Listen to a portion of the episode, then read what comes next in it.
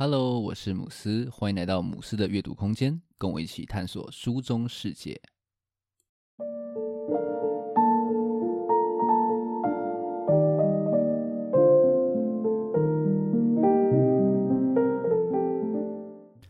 近年来，中美霸权的争夺已经彻底的浮上台面哦。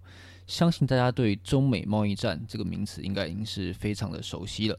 那其中呢，半导体在其中这场争夺当中扮演的非常关键的地位哦。那台湾既然被称作是晶片之岛，那我们的位置呢，又位在中美两强对抗的前沿哦，可以说是海景第一排，势必呢要好好的来了解这场无烟硝的战争。今天想分享的这本书，书名叫做《半导体投资大战》。那作者金荣宇呢，他是韩国顶尖的 IT 专家哦，甚至被誉为是韩国最可靠的分析师。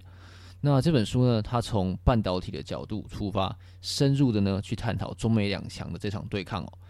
那不管你是想要了解中美贸易战的这个前世今生，或是想从这场争夺当中呢找到投资的契机，都非常推荐来读这本书哦。那我们就开始今天的介绍吧。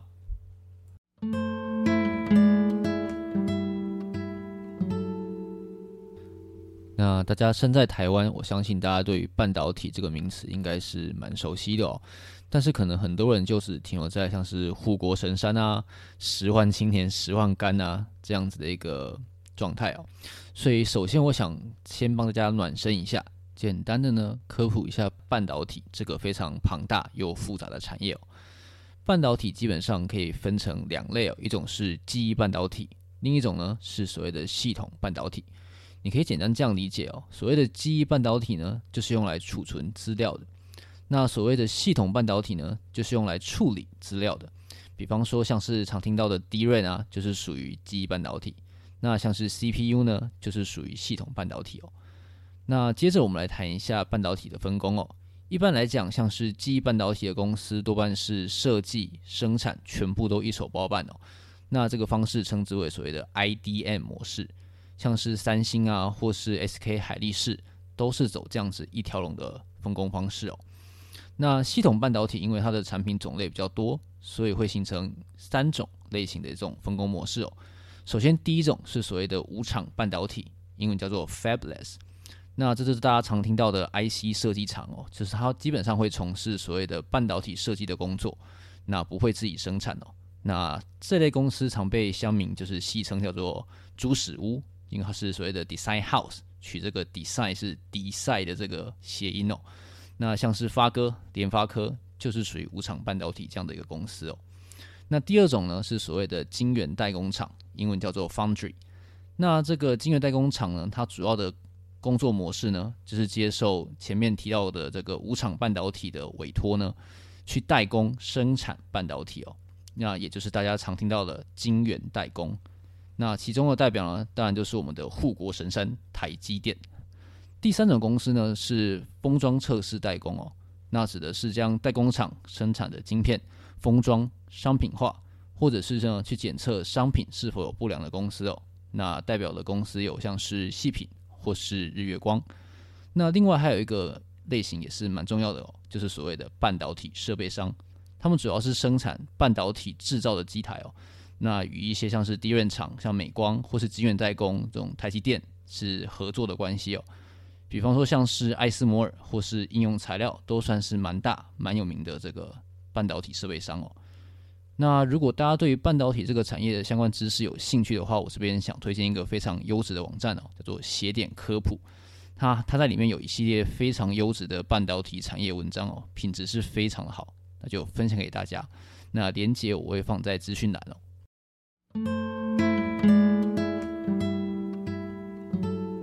现在的生活可以说是处处都是半导体哦，不管是手机啊、电脑啊，还是汽车啊，里面都有这种晶片的身影哦。那半导体的重要性呢，在未来只会越来越重要哦，因为我们现在正处在一个非常重要的人类节点哦，就是所谓的第四次工业革命。那这个第四次工业革命呢，也是贯穿整本书非常重要的一个部分哦。那先简单帮大家复习一下前面三次的工业革命哦。第一次工业革命呢，指的是一九呃一七八四年的英国，大家都知道瓦特他改良了蒸汽机，让我们人类的这个生产力是大增。那第二次工业革命呢，指的是一八七零年代进入了这个电气时代，那催生了这个铁路跟钢铁建设的蓬勃发展哦。那第三次工业革命呢，指的是就是在电脑的催化下，资讯自动化非常生产蓬勃的这个时代哦。那我们所处的这个当下呢，也就是享受到第三次工业革命的果实哦。那什么是第四次革工业革命呢？第四次工业革命指的是利用连线。去中心化、分权、共享与开放，朝着智慧化发展的一个世界哦。比方说，大家现在蛮常听到的一些名词，像是比特币、NFT、元宇宙，都是第四次工业革命很大的一个愿景应用哦。那尤其是现因为 COVID-19 这个疫情的状况下，这种自动化啊、远距还有虚拟实境的需求都越来越多，可以说是疫情是加速了这个第四次工业革命的进程哦。那要达到这个第四次工业革命的这个愿景哦，有很重要的一个关键是需要大数据啊、人工智慧啊、云端啊，或是区块链呢这些技术。那这些技术背后都有一个绕不开的坎，就是它都需要晶片哦。没有晶片呢，这些应用都只是空谈而已哦。那这个关于晶片的争夺呢，也就成了中美竞争的导火线。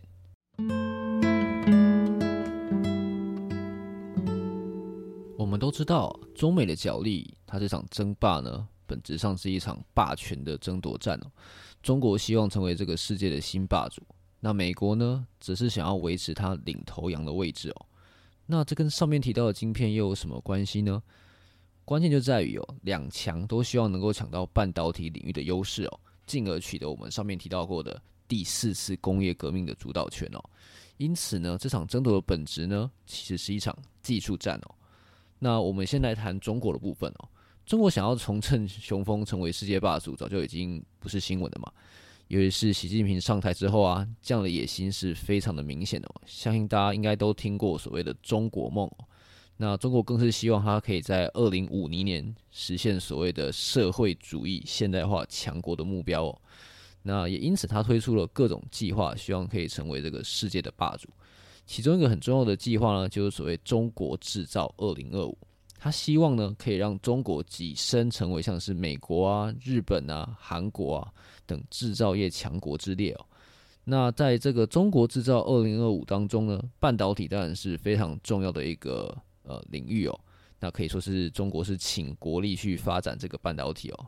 那成果也是非常的好，比方说在呃华为，它在二零二零年的第二季呢，就是爬上了全球手机市场的这个首位哦。那它的子公司半导海思半导体呢，也是成为了全球十大的前十大的这个半导体企业哦。接着呢，我们来谈一下美国的反制哦。美国当然是不可能看着中国就这样子崛起，然后抢走自己霸权的位置嘛。因此呢，美国当然也要有一些行动。其中一个非常经典的案例呢，就是所谓的制裁华为行动哦。那在这项制裁下呢，华为手机没有办法取得含有美国技术的一些半导体晶片，还有这个授权。那同时，美国甚至还去施压台积电，去停止接收海思的订单哦。那在这个设计跟生产都被打击的状况下呢，华为可以说是几乎在这个半导体领域就出局了。所以第一回合的这个征战可以说是美国取得了这个胜利，但是中国当然不会就甘心就此收手了，所以呃，中美角力呢就走向了新的混局。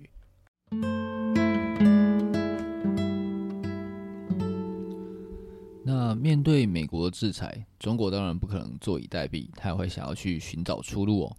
那同时呢，美国为了维持它的霸权，也是采取了非常多的行动哦。让我们先来讲中国的部分。首先就是在华为事件之后呢，诶，中国领悟到他们这个先进制程啊，这个晶圆代工厂是很重要的哦。那他很也当然也非常担心可能会再次的被这样子的制裁哦。所以呢，中国就开始大力的推动所谓的晶圆代工啊，还有记忆半导体的国产化哦。他像扶持蛮多的公司，像是大家可能听过的中芯国际或者是长江储存。那但是呢，同时美国当然也是继续的压制啊，比方说非常经典的就是他阻止了艾斯摩尔的 EUV，呃，可以去卖给中国。那这就间接导致了中国的制程卡关哦，像中芯的制程就卡在了这个十四纳米。同时间呢，中国这样大力的推动，其实也不一定可以取得回报啊。一个非常经典的案例就是武汉红星啊，这公司最初呢号称要导入七纳米以下的先进制程哦，然后甚至找来了台积居的人称蒋爸的蒋尚义来当执行长，但是最后呢就是一场悲剧啊。书中是这样说的，他说这是一场觊觎地方政府补助金的诈骗案哦。所以，所以作者认为呢，中国虽然在半导体的设计领域是相当进步的，但是呢，它的制造技术是很落后的。所以，在美国这样的压制下面呢，它未来的发展应该还是会蛮辛苦的哦。那美国的部分呢，它的制裁当然是非常的有效，但是呢，它也没不是没有自己的隐忧哦。它的隐忧就是它缺乏了美国本土晶片制造的能量哦。书中就有提到说，像是有大家的 iPhone 啊。它里面非常多的记忆体或者晶圆代工的零组件呢，都需要向韩国或是台湾哦来采购。前 Google 的执行长，这是现任美国的人工智慧国家安全委员会的主席艾利克史密特，就曾经提出警告哦，说嗯，美国的晶圆呃晶片生产呢过度的依赖台湾呢，那这是很危险的一件事情哦。所以对美国来讲，当务之急呢，就是要建立属于自己本土的晶片生产基地哦。比方说，像美国就提出了这个美国晶片法，对于美国本土的产业晶片产业提出了非常多的补助哦。那像是呃台积电在 Arizona 设厂，这个本身也是属于美国本土晶片生产战略的一环哦。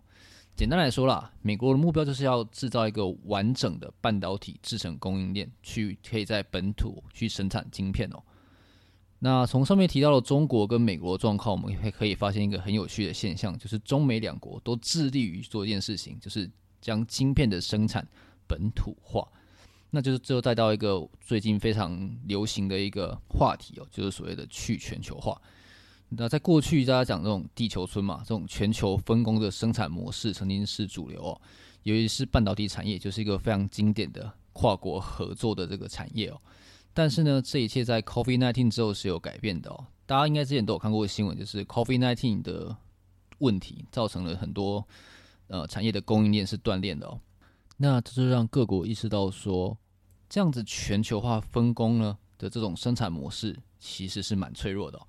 那也有非常多的国家就开始将所谓的这种呃制造链想要把它拉回本土，去避免这样子的一种全球化断链的状况哦。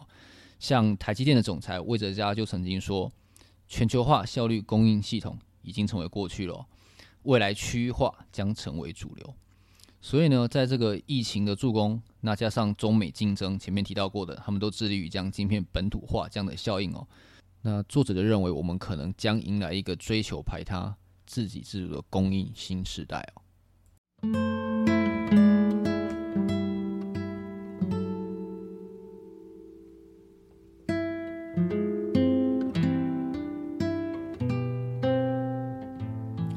这本书的内容是相当的丰富哦，它相当精准的爬梳了中美政经的局势，同时呢也讲了非常多半导体产业的脉动哦。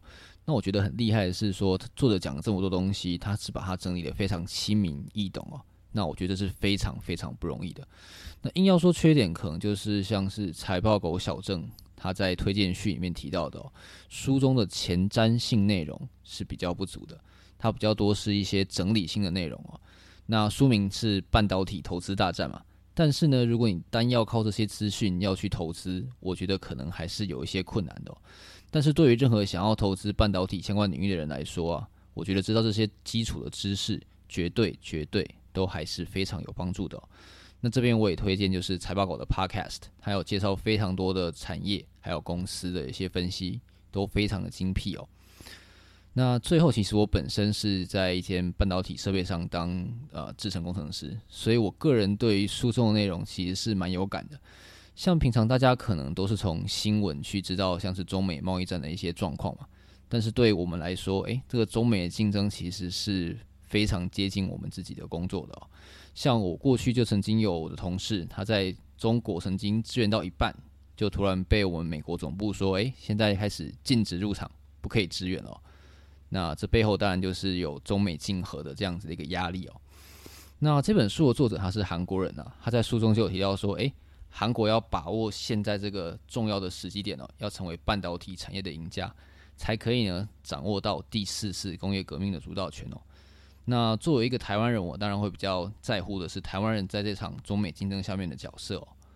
老实说啦，我个人对于台湾半导体的这个制造能力是非常有信心的哦。虽然说常常这个产业是被算是奴，然后又爆肝，但是啊，老实说啦，说真的，奴又爆肝真的是台湾半导体的可以说是护城河吧。像台积电十万青年十万肝的口号，哎，真的是不是开玩笑的哦。老实说，其他国家很难这样子任劳任怨的为公司付出啦。嘿，好，这好像不是一个优点。那以我个人的经验，像我个人其实是有非常多的中国出差经验的。我曾经到过合肥，也到过厦门去帮他们的新厂去建厂。那我对中国这种半导体制造的品质，真的是觉得不太行啦。那尤其是在中美国的制裁下呢，我觉得它的未来应该真的是如作者所说的。会蛮辛苦的。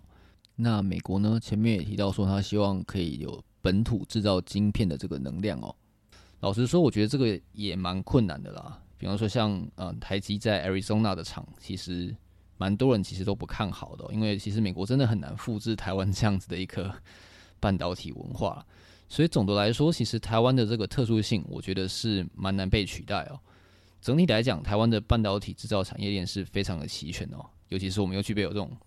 人力的优势啊，我觉得呢，势必还是会在这场中美大战的乱局当中呢，占有非常关键的席位哦。那所以大家就一起来帮我们的轮班救台湾工程师加油吧。那今天的分享就到这边，如果你觉得节目不错的话，可以订阅并分享给身边的朋友。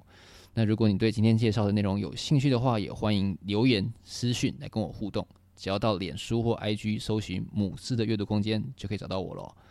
最后，感谢你的收听。我们下一本书再见。